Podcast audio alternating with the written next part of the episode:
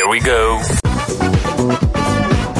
Bienvenidos a Tacana Boulevard. Con lo más relevante en actividades culturales para tu fin de semana.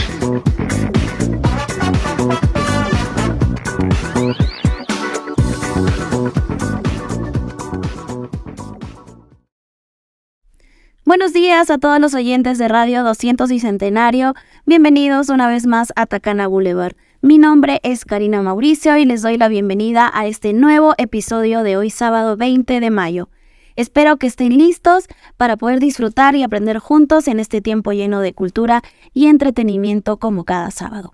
Bueno, ahora pónganse cómodos que esta mañana aprenderemos un poco más. A continuación les presento este reportaje titulado La evolución del cine, una exploración de su pasado, presente y futuro.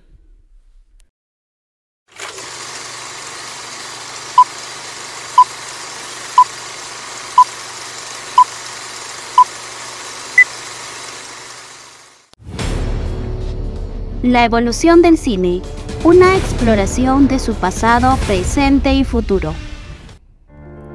¿Te gusta el cine? Bueno, a mí el cine me gusta, ya sea depende de la película y porque me motiva o me entristece el ver que el protagonista, digamos, sufre cuando es una película de drama. Es algo distinto. Sin duda, el cine ha dejado una huella imborrable en la historia de la humanidad, desde sus humildes comienzos hasta convertirse en una forma de arte y entretenimiento global. El cine ha evolucionado de manera extraordinaria a lo largo de los años. En este reportaje exploraremos la fascinante historia del cine y su evolución. La historia del cine se remonta a los inventos y descubrimientos de varios pioneros que sentaron las bases para la creación de películas en movimiento. Entre estos precursores se encuentra el fotógrafo Edward Muybridge, quien capturó secuencias fotográficas de caballos en movimiento en la década de 1870, y el inventor Thomas Edison, quien desarrolló el kinetoscopio, un dispositivo para ver imágenes en movimiento, a finales del siglo XIX. En 1895, los hermanos franceses Louis y Auguste Lumière presentaron su invento, el cinematógrafo, que permitía capturar, imprimir y proyectar imágenes en movimiento. La presentación pública en París de la proyección de la película La salida de los obreros de la fábrica Lumière marcó el nacimiento oficial del cine como forma de entretenimiento. Durante las primeras décadas del cine, las películas eran mudas y se acompañaban de música en vivo y a veces de narradores en directo.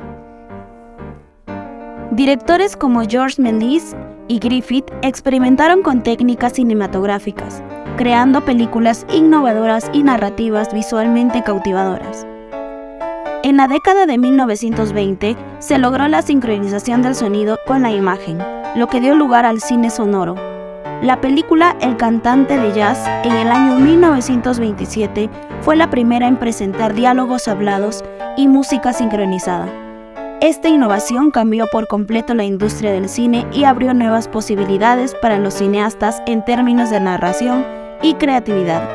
En la década de 1930, Hollywood se convirtió en el epicentro mundial de la producción cinematográfica. Grandes estudios como Warner Bros., Paramount Pictures y Metro Goldwyn Mayer dominaron la industria y produjeron películas icónicas que se han convertido en clásicos atemporales. Actores como Charles Chaplin, Greta Garbo, Humphrey Bogart y Marilyn Monroe se convirtieron en leyendas del cine. A medida que el cine avanzaba, surgieron nuevos géneros y tecnologías.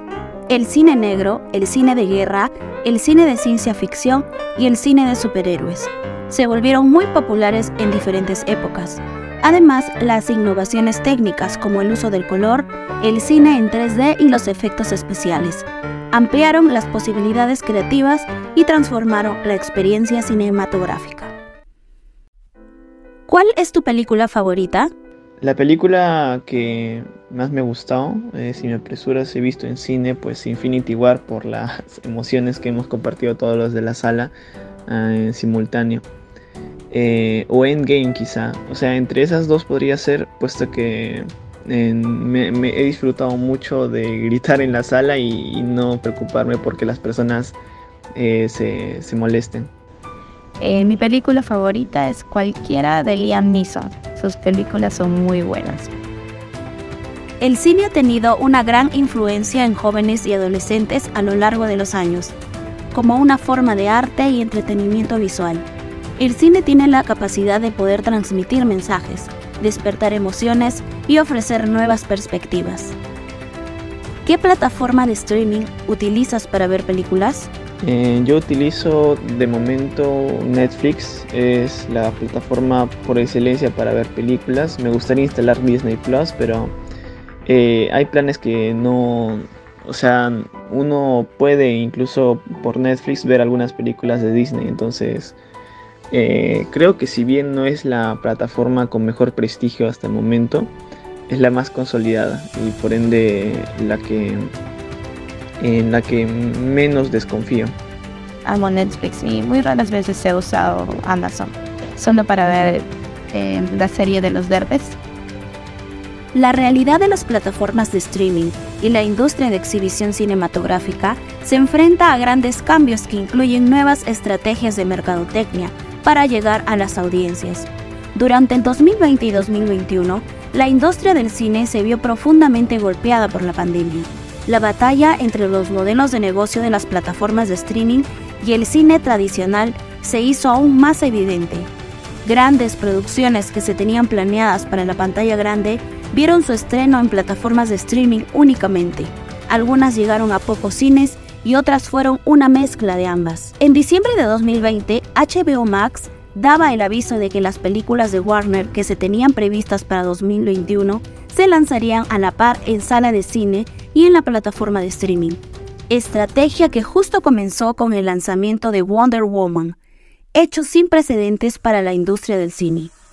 Una estrategia de mercadotecnia interesante, pero debatible para muchos. En este caso, hay quienes aseguran que existe espacio para ambas industrias y que para poder disfrutar de experiencias cinematográficas como la de Wonder Woman, la sala de cine ofrece lo mejor. Según el ranking de la GECA, que es la consultora especializada en la industria del entretenimiento internacional, Netflix tiene el primer lugar del mercado, seguido por Prime Video, quien viene creciendo constantemente. En tercer lugar está Disney, quien ha llegado con proyectos como Obi-Wan Kenobi e historias como Loki o She-Hulk, quienes conectan con el gran universo de las películas de Marvel. Seguido está HBO. La clave del crecimiento de las plataformas streaming está en la inversión que realizan en sus propias producciones, logrando de esta manera realizar un único gasto, ahorrando gran cantidad de dinero y obviando el hecho de pagar por los derechos de las películas y logrando mantenerlas por el tiempo que deseen en su cartelera. En cuanto al futuro del cine, las posibilidades son emocionantes. La tecnología continuará avanzando, ofreciendo experiencias cinematográficas aún más inmersivas como la realidad virtual y aumentada. La inteligencia artificial podría desempeñar un papel importante en la creación y producción de películas, llevando la creatividad y los límites narrativos a nuevos niveles.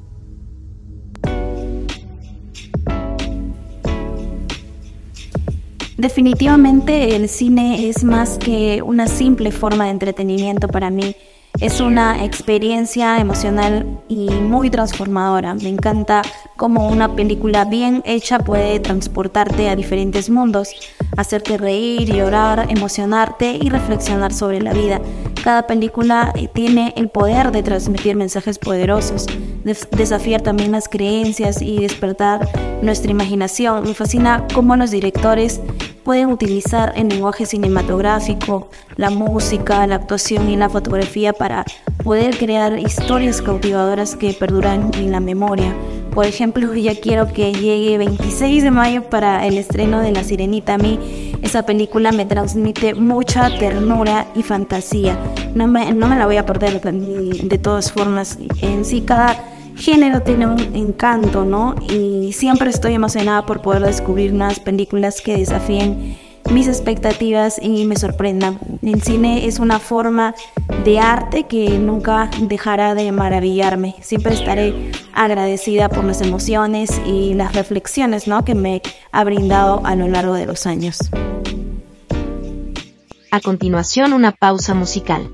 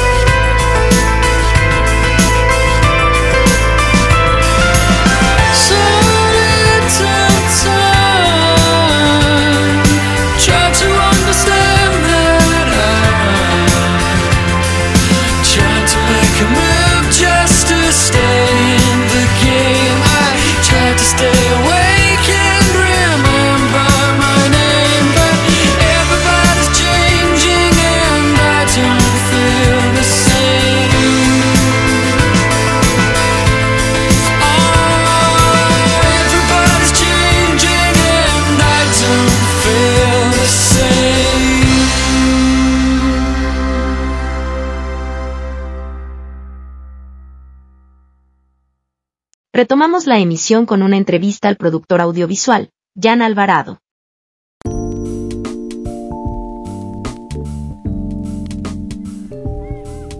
El día de hoy nos encontramos con el productor audiovisual, Jan Alvarado. En esta entrevista compartirá con nosotros su opinión acerca del tema audiovisual y la cinematografía. Cuéntanos, ¿no? ¿Cómo te sientes al ser reconocido por tu trabajo en producción audiovisual? Sí, eh, gracias por la entrevista.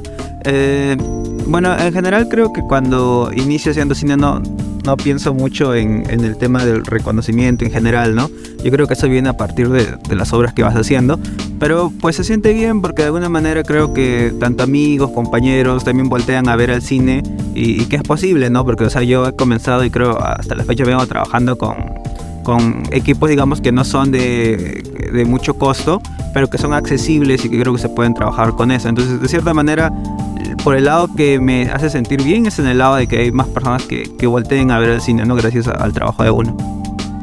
¿Cuáles consideras que son los elementos clave que deben considerar crear un cortometraje?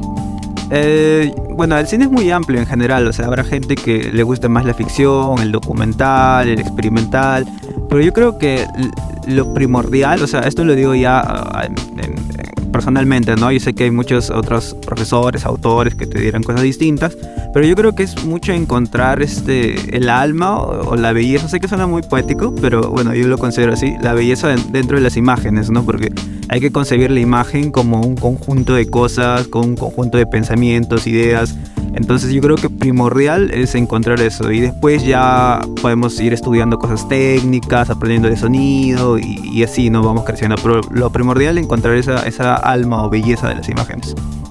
¿Cuáles crees que son las ventajas o limitaciones de contar una historia en un formato corto en comparación con un largometraje? Eh, bueno, eh, siempre el tema de, jugar con los tiempos, ¿no? El cine es mucho de tiempo, más allá de la imagen y el sonido. Eh, hay que agarrar ritmos, hay que ver cómo cerrar un corto, cómo abrir un corto.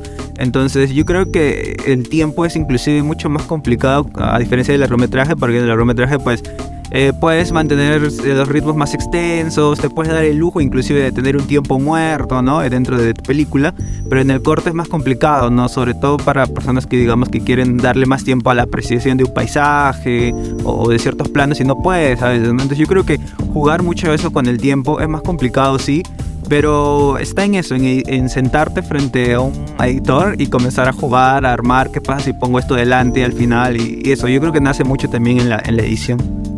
Listo. ¿Y cuáles eh, consideras que son algunas estrategias que, que tú hayas manejado ¿no? para captar la atención del público en los primeros minutos de un cortometraje?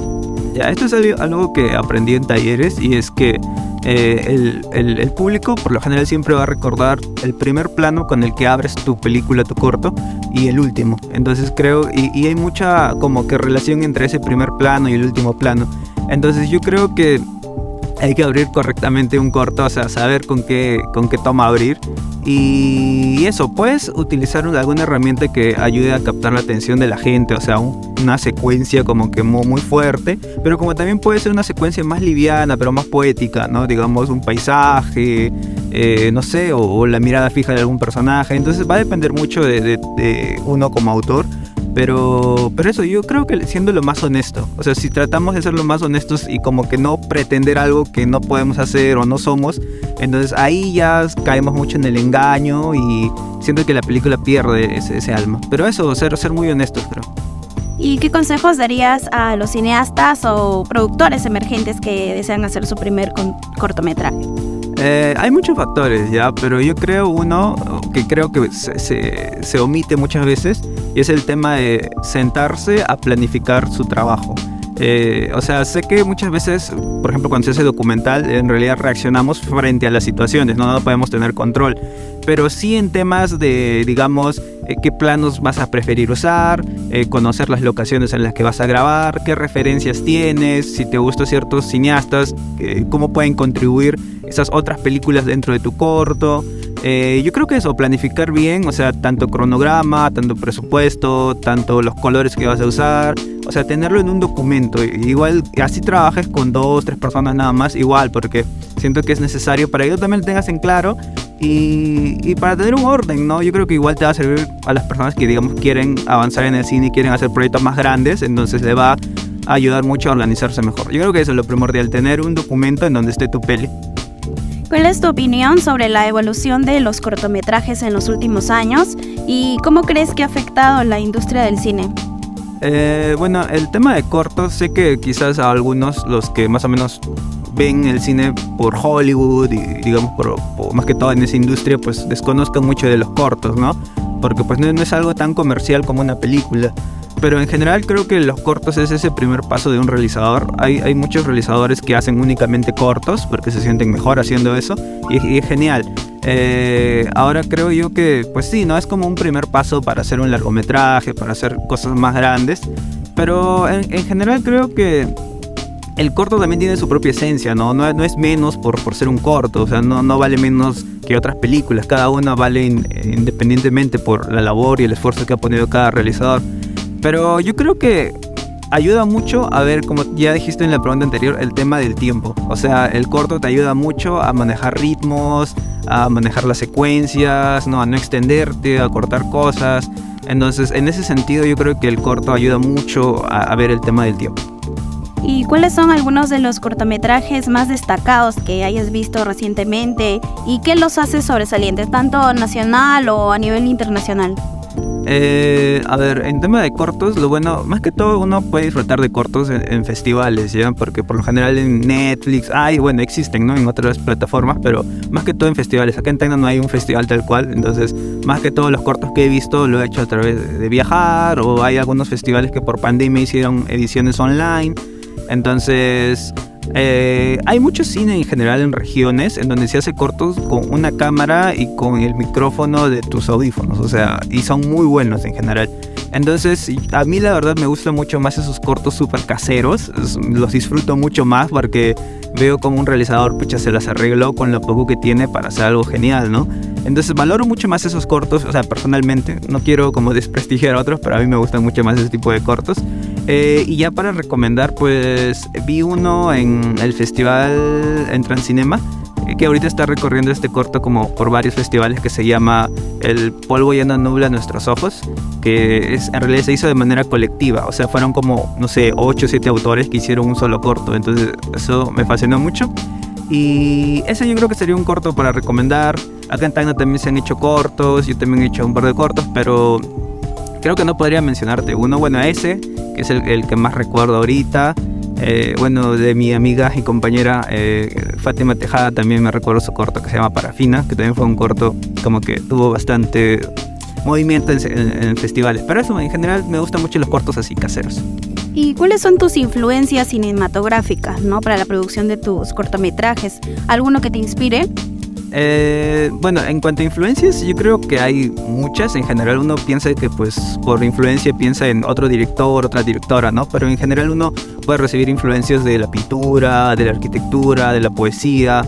Entonces eh, es un montón en general. Y no solamente de autores, ah, ponte que de la misma naturaleza, de los mismos lugares, historias. Eh, no sé, sé que suena abstracto y sé que para alguien que está comenzando es como que, o sea, le estoy diciendo cosas que no van por lo técnico, pero creo que como te dije eso es lo primordial. Y ya para responder más concisamente la pregunta, pues eh, me gusta mucho el cine de Tarkovsky, a pesar de que no, no mis pelis no se parecen mucho a sus películas, pero me gusta en el tema de que es muy contemplativo, es de filmar muchas cosas de la naturaleza y transmite mucho mediante eso. Y otro cineasta, quizás Mariano Ginás de Argentina, también me gusta mucho por el, como hablábamos antes del ritmo, ¿no? Maneja unas secuencias muy buenas. O sea, son varias historias y te las mezcla y hace una película bastante, es, eh, bastante fluida. Y ya para otras influencias fuera del cine, pues me gusta mucho Cortázar, eh, escritor argentino. Y no sé, me gusta Julio Ramón Ribeiro, César Vallejo. Eh, eso en cuanto a literatura. En pintura me gusta mucho Goya, ¿no? Entonces es como de todo. O sea, tengo, la verdad son muchas influencias que se ven tanto en lo artístico como en lo técnico. ¿Cuál crees que es la importancia del cine como una forma de arte y medio de expresión? Ah, creo que el cine es importante para visibilizar cosas que a simple vista no están, ¿no? Por ejemplo, justo hablaba con unos chicos, con unos amigos, este, esta frase de Tarkovsky que decía que el arte no serviría en un mundo perfecto. O sea, que el arte viene a visibilizar un poco cómo nuestra sociedad pues está cometiendo ciertos errores o la injusticia dentro de la misma, ¿no? O sea, no hay que irnos muy lejos, porque el cine no... Eh, el cine por, lo menos no tiene tantos espacios, ¿no? ¿Por qué no hay salas de exhibición en Tacna? ¿Por qué no hay teatros acondicionados? Entonces, claramente vemos de que hay un problema tanto político, social detrás de eso, ¿no? Y eso en cuanto, en cuanto al cine, pero si no vamos más allá, pues hay comunidades que no tienen agua, hay comunidades afectadas por, no sé, minerías. Entonces, eh, la idea del cine quizás no es cambiar eso, porque sabemos que es una labor titánica, o sea, sabemos que tampoco es atribuirnos el, hecho de ser... Eh, eh, solucionadores de estos problemas, pero yo creo que sí para visibilizarlos, ¿no? Para mostrarlos y hacer que la gente reflexione que hay cosas más importantes que, no sé, o sea, yo siempre digo, hay cosas más importantes que el cine. O sea, el cine ayuda a visibilizar cosas más importantes que el mismo cine, ¿no? Entonces hay que ser conscientes también de eso, de que el cine también se hace para la comunidad, para visibilizar problemas y para que uno reflexione y, no sé, filosofe un rato sobre su existencia. Perfecto. ¿Y cómo crees que las nuevas tecnologías y plataformas de streaming están impactando la forma en que consumimos cine? Eh, o sea, innegablemente han, aportan mucho. O sea, más allá de Netflix, HBO y eso, hay muchas webs. Eh, por ejemplo, está Retina Latina, que es una web en donde pueden conseguir películas latinoamericanas. Algún, no sé si gratis, creo que sí hay algunas gratis. Eh, y también hay otras ya de paga, pero o sea, la paga es mínima, ¿no? O sea, a comparación de un mes de, bueno, de pagarte un servicio de Netflix y además que contribuyes con el cine latinoamericano. Eh, o sea, hay, hay, espacios más allá de Netflix y de HBO que están y ayudan mucho a los realizadores, sobre todo porque el cine no es como un medio donde se, se, nos paga pues demasiado, ¿no? O se nos paga por alguna exhibición, cosas así, pero estos tipos de, de plataformas pues ayudan a visibilizar, exponer la obra, son bastante responsables con el tema de derechos de autor. Entonces creo que ayudan mucho, pero también este, lo importante es que el, espectador también asista a funciones que se hacen, ¿no? Tanto en cineclubs, acá en hay un cineclub, eh, tanto a funciones especiales de cortometrajes. Entonces, yo creo que hay que conseguir un balance en que el espectador pueda ver películas desde su casa hasta que vaya a una sala de exhibición independiente, ¿no? ¿Cuál es tu enfoque o método preferido al analizar una película y qué elementos consideras más importantes en su evaluación? Eh, primordialmente creo que en el trato de la imagen. O sea, yo sé que siempre se habla de la historia y todo eso. Yo respeto mucho. O sea, hay, cineastas que hacen historias geniales.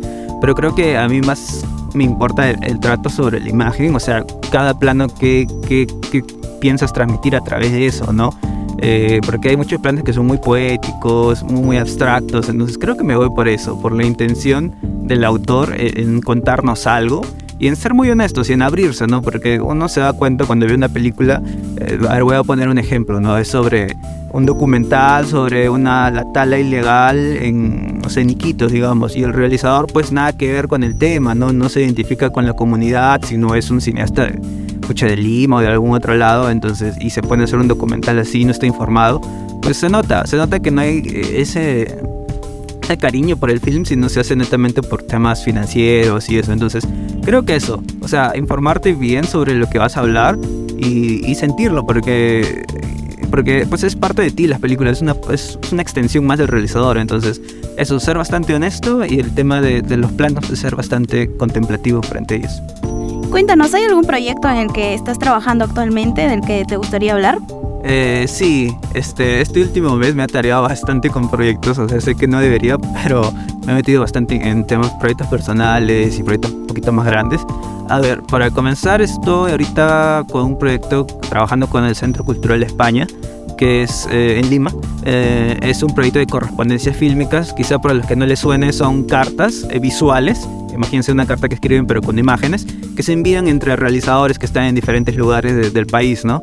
Entonces esa la pueden ver, está en la página web del Centro Cultural de España, eh, en Lima. Ingresan y ahí está, la muestra se llama Un crepúsculo en mi habitación, perdóneme, más o menos es así. Pero ya bueno, van a encontrarla ahí, eh, o dentro de mi habitación entre un crepúsculo, o algo así es el nombre. Entonces ahí pueden cliquear y están las otras cartas de los otros realizadores. Eso por un lado, ¿no? Eh, igual la muestra se va a hacer en Lima, pero lo pueden ver en web ya. Eh, después, eh, estoy con el tema de poder trabajar una película experimental. quizá los que no les suenan el cine experimental es, es quizá a menor presupuesto, es más el trabajo de no, es, no necesariamente contar una historia, sino poder transmitir sentimientos mediante imágenes. Entonces tengo un proyecto que se llama Sueño de Nostalgia, que ya he estado en algunos laboratorios de desarrollo, como en el Translab y en el Perú Lab. Entonces la idea es pucha, si es que los planetas se alineen, este, poder postularlo a DAFO, que es este, eh, bueno, el área del Ministerio de Cultura donde brindan apoyos económicos. Eh, este año o quizá el siguiente, pero la verdad, primero que estoy chambeando detrás de eso. Y ya otro proyecto, pues estamos viendo la idea de sacar un festival de cine. Eh, pequeño, obviamente, o sea, somos conscientes de nuestras limitaciones y el hecho de que estamos, inclusive nosotros estamos aprendiendo, ¿no? Entonces eso, pueden seguir tanto el proyecto de correspondencia fílmicas, bueno, mi proyecto de, la peli ya, ya habrá más noticias pronto y del festival para el final del año, si todo va bien, deberíamos sacarlo a flote. Gracias por la oportunidad de entrevistarte y ayudarnos a comprender más sobre la producción audiovisual y la cinematografía. Hasta una próxima oportunidad. A continuación una pausa musical.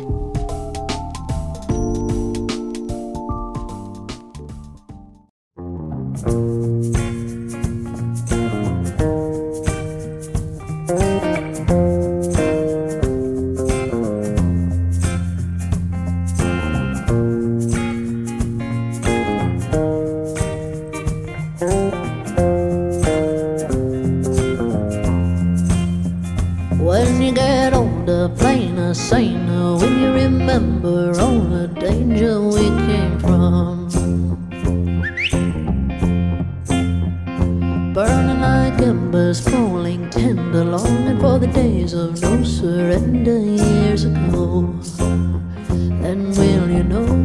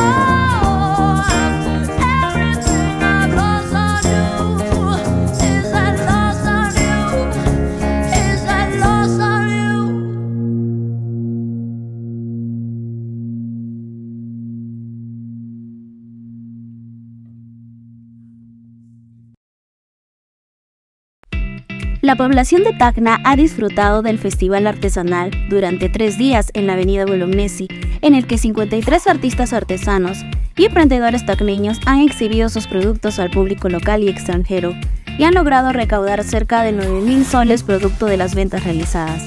Los productos exhibidos han sido textilería, joyería, cerámica, tallado, pintura, ropa, juguetes y accesorios para el hogar, además de licores a base de granada, muña, damasco y una variedad de postres que deleitaron a los visitantes del festival. El Ballet Folclórico Mayor de Tacna y su Gran Ballet anuncia su taller de marinera dirigido a jóvenes y adultos en los niveles básico, intermedio y avanzado.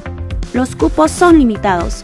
Puedes pedir mayor información en San Martín 835 o al número de contacto 952-646533. ¿Sabías que el ballet te puede ayudar a desarrollar habilidades físicas y emocionales importantes como la coordinación, la flexibilidad, la postura y la autoconfianza? La Municipalidad Provincial de Tacna abre taller gratuito de ballet para aquellos que quieran experimentar la magia de esta danza clásica. Las inscripciones están abiertas en el Teatro Municipal. Informes al 95284-0789. Hoy sábado el grupo teatral Desierto Picante de Tacna, Perú, en su novena edición del Festival de Teatro Infantil y Juvenil, presenta Colibrí, una obra para toda la familia que se desarrollará a partir de las 6 de la tarde en el Centro Cultural Cuadra 21, calle Alto de Lima número 2128, media cuadra más abajo de Basadre y Forero. El costo de las entradas en preventa será de adultos a 10 soles, estudiantes universitarios y niños 2 por 15 soles, y la venta en puerta adultos a 15 soles, los estudiantes universitarios y niños 2 por 20 soles. Consultas y venta de entradas al número 955-979994 o al WhatsApp 917-490254.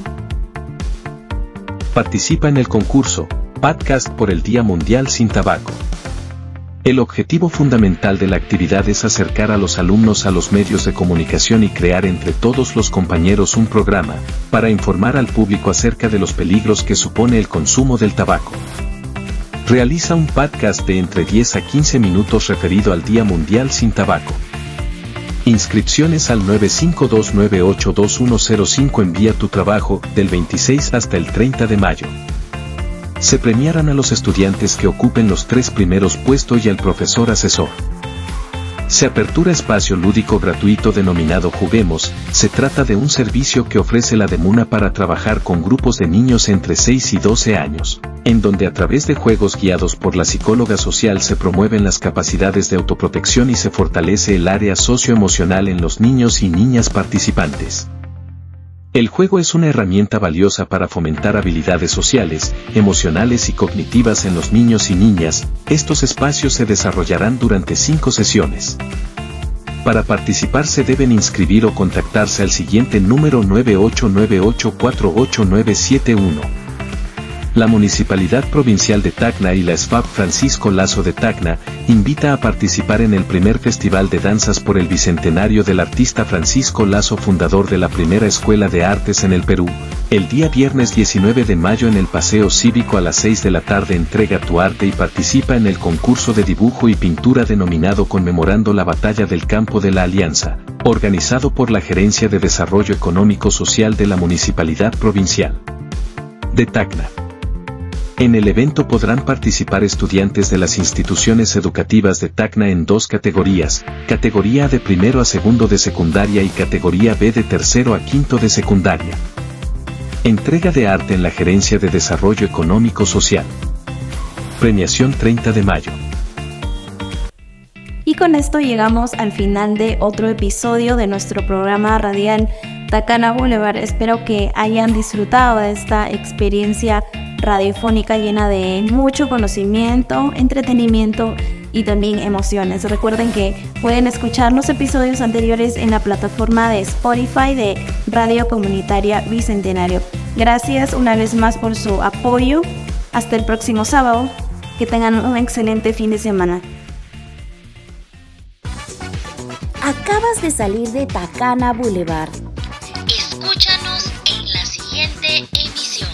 Nos encontramos el próximo sábado de 10 a 11 de la mañana, aquí en Radio Comunitaria Bicentenario, la radio que gestionamos entre todos.